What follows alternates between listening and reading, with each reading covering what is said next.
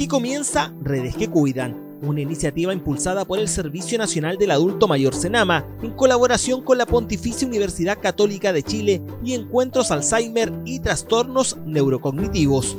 Un podcast que aborda el cuidado de las personas mayores y entrega acompañamiento a todos aquellos que cumplen esta importante labor. Bienvenidos. ¿Qué tal? Bienvenidos a esta nueva aventura, a este nuevo podcast eh, del Servicio Nacional del Adulto Mayor, Senama. Esto se llama Redes que Cuidan. Aquí vamos a abordar el cuidado de las personas mayores y también, obviamente, de todos aquellos que cumplen la importante labor de ser cuidador. Así que le damos la bienvenida a todos. Vamos a tener episodios periódicamente. Mi nombre es Claudio y no me encuentro solo, sino que también me acompaña mi coanimadora, en este caso, Gladys González. Bienvenida, ella es encargada de servicios sociales de Senama Servicio Nacional del Adulto Mayor. Hola Gladys, ¿cómo estás? Claudio, súper ansiosa y con muchas ganas de empezar este, este programa Redes que Cuida. Así es que estoy así un poco nerviosa, pero bien y con ganas de poder entrevistar también a las personas que nos van a acompañar. Va a ser un muy buen programa, así que ojalá todos nos puedan acompañar. Perfecto, aquí comienza entonces el capítulo 1, una mirada a la experiencia de cuidar en redes que cuidan. En redes que cuidan es momento de conversar con un especialista. En cada capítulo abordamos diversos ámbitos de esta temática de una manera clara y útil para quienes nos escuchan. Y como la cortina ya lo indica, tenemos a nuestra sección de entrevistas ya en rodaje. Va a estar eh, todos los episodios con nosotros. Parece que tenemos ya un invitado, o más bien dicho, una invitada, Gladys. Es una invitada y es un gusto poder presentarla. Ella es Paulina Taboada es muy importante, es médico, doctora en filosofía, profesora de bioética de la Universidad Católica, mi alma mater, así que eh, estoy muy contenta de tenerla acá con nosotros, a Paulina. Paulina, muy buenas tardes, muy buenos días, un gusto saludarte. Y la primera pregunta tiene que ver con tu experiencia, desde tu experiencia. ¿Qué dirías tú que significa cuidar? Buenas tardes, Gladys, y buenas tardes, Claudio. Primero que nada quiero agradecerles esta invitación, que me siento muy privilegiada de que me hayan invitado a esta iniciativa tan bonita del Senama y, y, me siento realmente contenta de poder compartir con ustedes y con tantas personas que quizás nos escuchen lo que ha sido la experiencia para mí como médico, pero, pero sobre todo como cuidadora de mi padre, ya anciano, con demencia en etapa muy avanzada. Y me preguntas qué significa para mí cuidar. Llego a entenderlo como un acto de amor y de responsabilidad. Las dos cosas juntas, un acto de amor y de responsabilidad. Y llegué a, a esa como idea de lo que es cuidar y hacerse cargo de un adulto mayor, que en el caso de mi padre es dependiente para todas las actividades de su vida diaria. Y, al comienzo me quedó grande la tarea, la verdad es que no sabía mucho cómo hacerlo, no, no entendía muy bien lo que estaba pasando. Y una persona a la que acudí para pedirle ayuda me dijo una frase lapidaria, fregaste, te tocó, eres la mujer de la familia, fregaste en ese, en ese momento todavía experimentaba una cierta rebeldía, una cierta como, pucha, me desarmaron todos mis planes, yo tenía otras cosas pensadas, yo tenía mi vida organizada, tuve que cambiarlo todo ahora. Em, y yo que tenía una vida profesional súper exitosa, en ese minuto tuve que pedir permiso sin sueldo, dejar todo de lado, y, em, para ir captando esas otras señales que empezaron a aparecer, que eran las señales que me daban paz, que me daban ternura, que me daban paciencia, que, que, activaban la bondad en mí, o sea, el deseo de hacerle bien a mi padre. Claro. Y como mujer, Paulina, en ese sentido, cambió mucho tu, tu vida, tu existencia.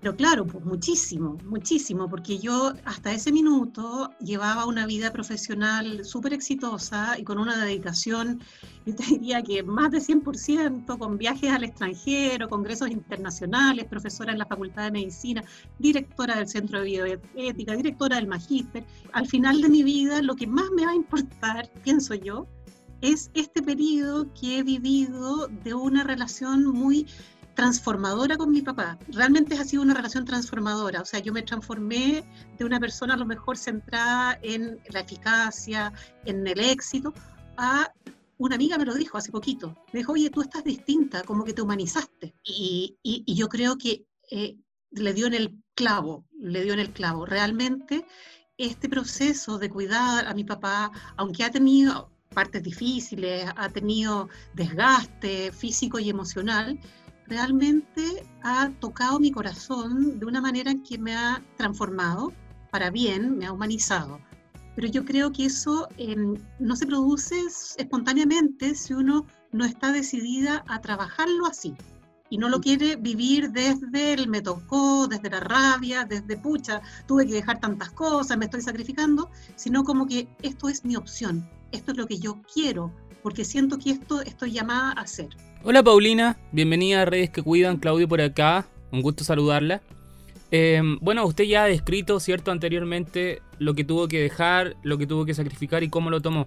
Ahora, dentro del contexto que está viviendo todo el mundo y especialmente nosotros como país, ¿Cómo ha sido eh, para usted, cierto, cuidar en este contexto, digo, de pandemia? Ay, gracias Claudio por la pregunta. Em, una pregunta súper actual.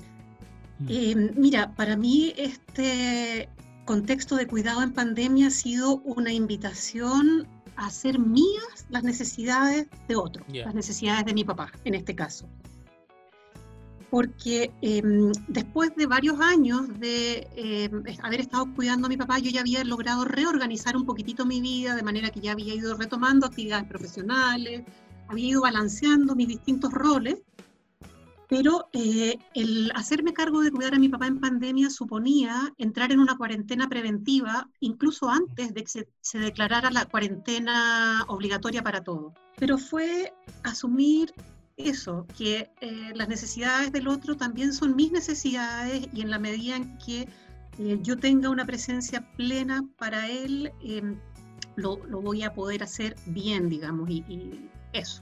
Hay personas que se preguntan, Paulina, ¿estaré cuidando bien? ¿Estaré cuidando mal? ¿Cómo lo estoy haciendo? ¿Ya? Entonces quería, quería preguntarte eh, cómo podríamos identificar cuáles son los cuidados adecuados uno tiene que aprender a conocer a la persona con sus características individuales y aprender a conocer la enfermedad también. En el caso de mi padre es un Alzheimer. Yo eh, eh, comencé a cuidar a mi papá cuando estaba en la etapa, digamos, entre inicial y, mediana de su Alzheimer. Y em, vivíamos juntos en la casa y a él siempre le gustó mucho el jardín y regaba las plantas y regaba las plantas dentro de la casa también, pero como se las había, se le olvidaba que las había regado, las regaba dos o tres veces al día, con la consecuencia de que se inundaba la casa, se mojaban las alfombras, yo tenía que empezar a secar, a, trapear, se destruían los muebles. Entonces yo le decía, por favor, no riegues las plantas, yo, yo me voy a encargar, no te preocupes. Y me decía, no, si no las he regado. Eh, pero digo que es importante que uno, al ir identificando los cuidados que necesitan, sepa en qué etapa está y qué tipo de cuidado necesita. Y para eso informarse, preguntar, pedir ayuda a gente que tiene más experiencia, que sabe más, que no sé tenemos una, una pregunta del público. Quería hacerte, Paulina, esta pregunta porque igual es bien interesante una persona que ha vivido situaciones similares. Paola, de 49 años, que cuida a su mamá desde hace 9 años. Y ella dice, ¿cómo se puede equilibrar, consensuar los derechos de una persona que se cuida con la cuidadora, en este caso una familiar, como en el caso tuyo, ¿no es cierto? Ya que ambas están involucradas en el diario vivir. Me, me parece que ayuda más no plantearlo tanto como derechos, em, quién tiene derecho a qué, sino como necesidades de cuidado de la cuidada y de la cuidadora. Porque llegó un minuto cuando mi papá estaba teniendo estos síntomas de deambular eh, incansablemente en las tardes, incluso en las noches, y se levantaba en la noche, él es médico, se levantaba y quería irse al hospital y salía de la casa. Y claro, yo finalmente no podía dormir y estaba realmente llegando a lo que se conoce como síndrome de fatiga del cuidador.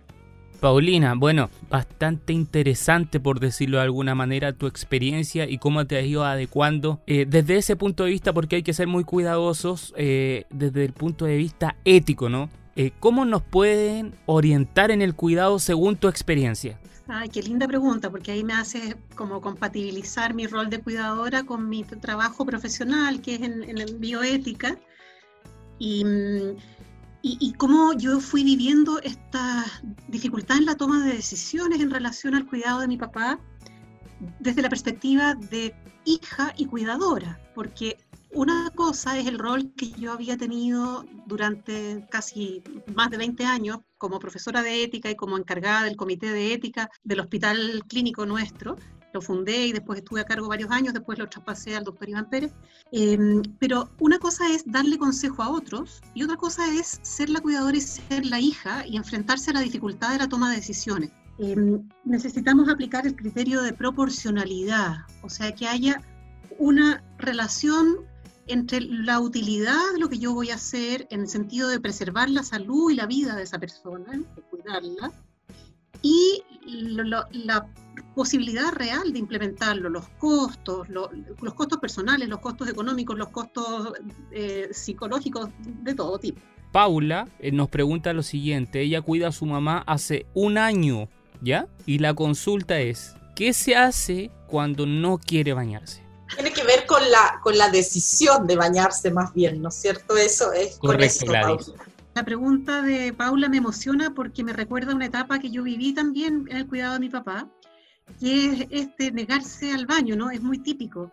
Y lo que nos funcionó, y después lo he compartido con otras personas que también les ha funcionado, es em, como usar el, el, que tienen esta, este problema de memoria reciente y que se les olvidan las cosas.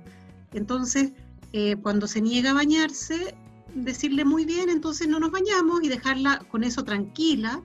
Y después de un ratito, no sé, pueden ser 10, 15 minutos o media hora, volver a insistir de otra manera. Oye, mira, hace varios días que no nos bañamos, ¿qué tal si hoy día nos bañamos? Y, a lo mejor ahí quiere. Em, por, por lo menos con mi papá así era. O sea, lo que sí tengo experimentado es que intentar forzarlos contra su voluntad a cualquier cosa no resulta. Ahí lo único que se logra es más agresividad, una escalada de agresividad. Entonces em, hay que buscar estrategias como un poquito con los niños también, sin infantilizarlos obviamente, pero como distraer la atención en otra cosa y después retomar el tema. Qué bueno, Paulina, muchas gracias. La verdad es que ha sido un tremendo agrado poder conversar contigo hoy día. Eh, este programa Redes que Cuidan es para eso, para que las personas que cuidan tengan esta, esta posibilidad de, escuchar, de dialogar, de entregar sus preguntas. Así que estamos súper contentos de, de tu presencia. Así que muchas gracias por compartir tu experiencia y tus conocimientos y ojalá nos podamos volver a, encontrar en otro programa. Muchas gracias, Paulina. Les agradezco a ustedes y feliz de poder compartir las, experiencias y, bueno. Muchas gracias, Claudio. ¿Qué te pareció todo esto? Eh, bastante interesante, mucho contenido y muchas conclusiones por sacar definitivamente.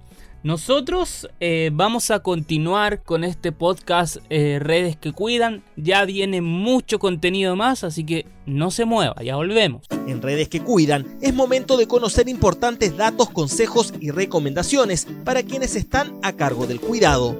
Información que busca impulsar el autocuidado de los cuidadores y acompañarlos en esta tarea.